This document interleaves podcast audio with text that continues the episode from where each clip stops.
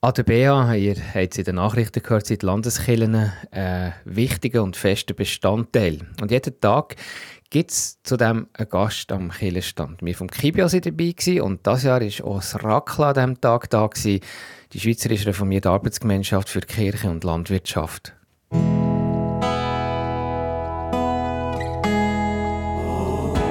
Der Beo Kirchenstibli Beitrag über Gott und die Welt.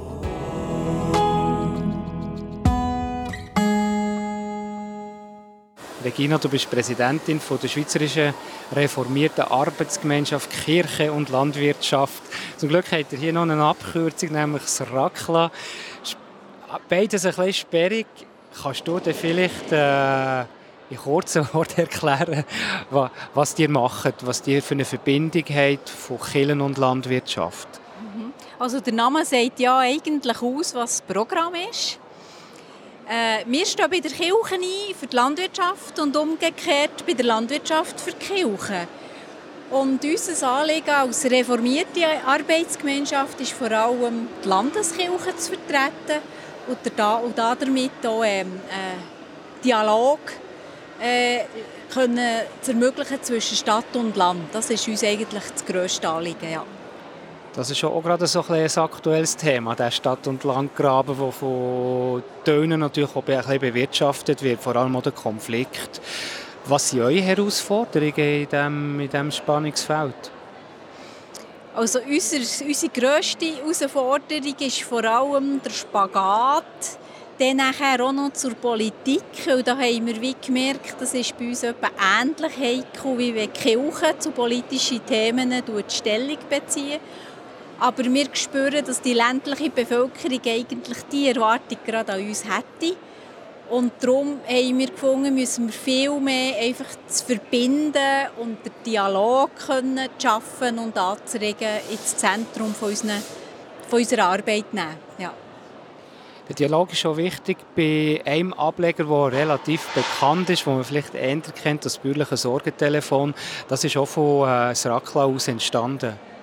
Das ist richtig. Das Rakla war dort definitiv der Treiber von dem bürgerlichen Sorgentelefon. Aber mit uns gibt es noch drei Träger, die das ideell unterstützen. Und ich habe mega Freude, wie der Bekanntheitsgrad vom bürgerlichen Sorgentelefon in den letzten Jahren wirklich massiv hat zugenommen. Ich merke, die Leute kennen es. Und es ist bekannt und von dort her können wir sagen, ist eigentlich das bürgerliche Sorgentelefon jetzt äh, auf selbstständigen Beinen und ähm, ja, eigenständig unterwegs. Zum Schluss, Regina Wittmer, was ist so ein das Spezielle, äh, ich sage jetzt in der Landwirtschaft, wodurch unterscheidet sich das so ein vom, vom Schnitt, vom, vom gesellschaftlichen Schnitt? Was sind, was sind so wirklich so die speziellen Sachen, die wo, wo, wo vielleicht drücken oder wo interessieren? Also ich glaube, das Augenfälligste, was unterscheidet von sonst, was gesellschaftlich am Laufen ist, die Landwirtschaft ist noch heute auf Beständigkeit angewiesen. Man kann nicht von heute auf morgen auf etwas anderes aufkumpen.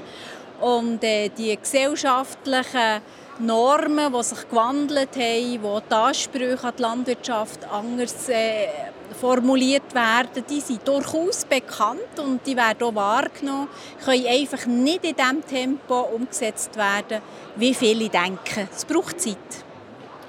Ganz zum Schluss, Regina, wir sind hier äh, an der BA, man hört es im Hintergrund. BA hat auch, glaube, äh, bricht glaube, Rekorde, was, zu, was Besucher anbelangt, jetzt nach zwei Jahren Pause. Ähm, warum seid ihr hier? Was, äh, was erwartet ihr euch von diesem Besuch hier an der BA? Ihr seid einfach einen ganzen Tag da. Ja, wir sind den ganzen Tag da und was wir uns vor allem freuen, sind auf Begegnungen mit den Leuten, weil BA ist ja vor allem Ausstellung auch für ländliche Bevölkerung. Wir freuen uns auf die Gespräche, die da entstehen können. Und äh, wir denken, es ist einfach auch wichtig, dass wir uns zeigen, dass wir da präsent sind, so dass wir in den Austausch und in das Gespräch kommen, das uns eben ganz wichtig ist. Prima, merci vielmals. Bitte, sehr gern. Habt ihr das gewusst, dass in der Bibel ein Einhorn vorkommt?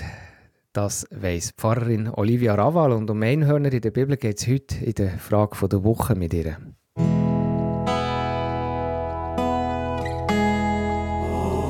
Die Frage vor Woche im Beokirchenstübli. Hinterfragt, gibt Antworten und entschlüsselt. Olivia Raval, in der Bibel da stehen ja recht viele unglaubliche Sachen. Ist es aber wirklich so, wie du am Anfang hast mir gesagt, dass sogar Einhörner vorkommen? Ja, das ist ja so, dass Einhörner tatsächlich in der Bibel vorkommen. Es kommt ein darauf an, bei welcher natürlich. Aber beim Luther gibt es tatsächlich Einhörner in der Bibel. Und das sogar an mehreren Stellen. Ich glaube, es gibt etwa acht Bibelstellen, wo von Einhörnern die ist. Unter anderem bei Jesaja, beim 4. Mose, beim Hiob oder auch in den Psalmen. Da steht zum Beispiel im Psalm 22, Hilf mir aus dem Rachen des Löwen und errette mich von den Einhörnern. Also wenn man sich das so vorstellt, bildlich, ich weiß nicht, ich, muss ich gerade schmunzeln. Das ist ja schon gerade ein bisschen speziell. Wieso gerade Einhörner? Ja, wieso gerade Einhörner? ja, das ist so wie, wie so oft in der Bibel. Halt, es ist eigentlich ein Übersetzungsfehler. Luther hat sehr, sehr wörtlich übersetzt.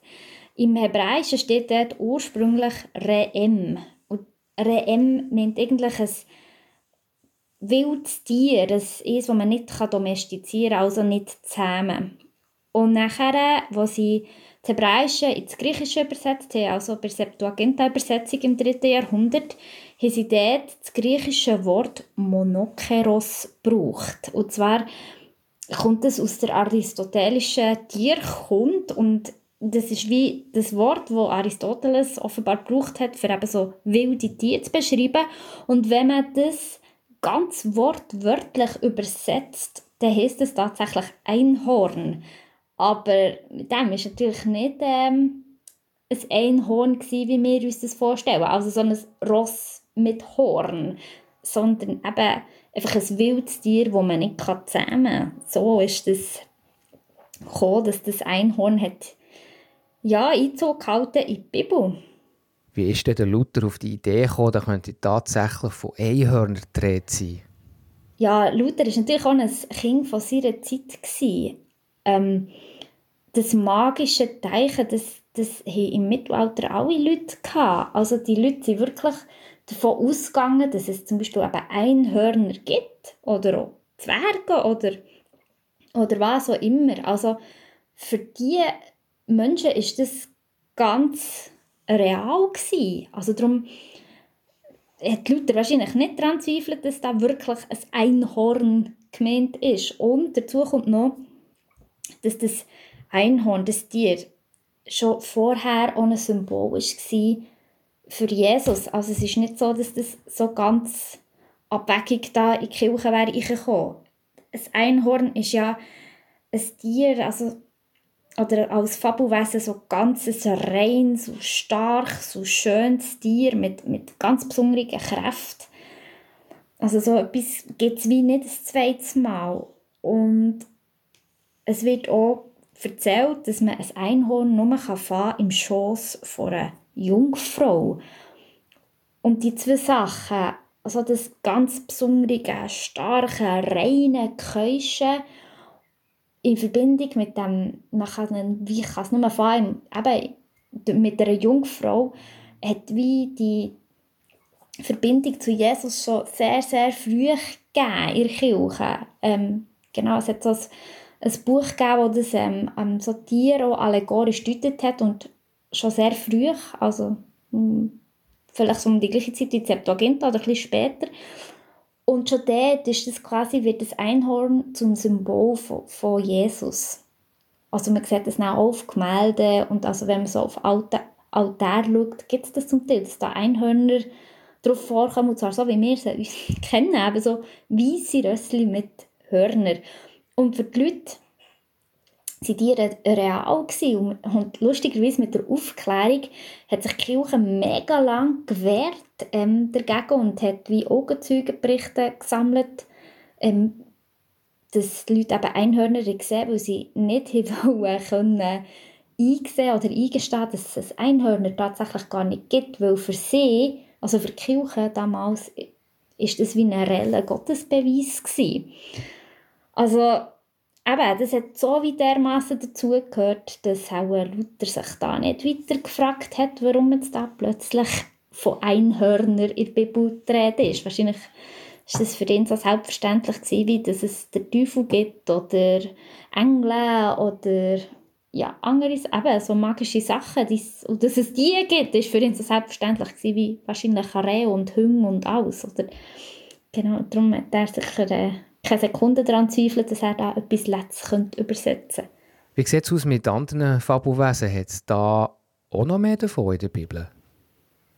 Ja, es gibt äh, tatsächlich schon noch andere Sachen. Also ähm, es gibt so Ungeheuer, der äh, Leviathan zum Beispiel oder der Behemoth. Es sieht so ein bisschen aus wie, muss man sich ein bisschen vorstellen, wie ähm, das eine wie ein Krokodil wird es manchmal dargestellt, das andere mehr wie ein ähm, Nilpferd. Ähm, es gibt auch Beschreibungen von Engeln, die herzlich wenig damit zu tun haben, wie wir uns heute Engel so ein bisschen vorstellen. Also nicht mit goldigen Löckchen und so, Flügeln und so. Und es gibt auch Riesen. Es gibt sogar eine Geschichte, wo ähm, behandelt wird, wie der, der Riesen sie auf die, auf die Welt kommen oder warum es die hier gibt. Genau. Aber das wäre vielleicht ähm, ja, noch spannende Geschichten für eine andere Frage vor Woche. Merci vielmals, Olivia Raval, für den wundersamen Ausflug in die spezielle Tierwelt der Bibel. Für heute Abend war es das mit dem etwas kürzeren Killerstübli wegen dem FC Thun-Match. Hier einfach noch ein kurzer Hinweis, wie es weitergeht im Anschluss am Match. Das ist vielleicht nicht ganz pünktlich gehört ihr heute Abend die Hintergrundsendung Killenfenster mit der Christine Sieber und der geht es um einen Kraftort Arlenk, die sieben Brunnen, die Quellen der Simmen, die dort sprudeln. Es ist auch ein Ort, wo es viel Sagen gibt und äh, über diesen speziellen Ort Arlenk hat Christine Sieber eine Sendung gemacht und ist auch der Frage nachgegangen, was eigentlich ein Kraftort ist. Und am Sonntagmorgen am 9. Uhr, da gehört der Radio Beo Gottesdienst. Der Sonntag, das ist der 15. Mai aus der reformierten Michaelskirche Meiringen, predigt hat Miriam Walser. Und am Mikrofon verabschiedet sich jetzt der Tobias Kilchör. Wir hören uns in einer Woche wieder am nächsten Dienstag. Merci für zuzuhören.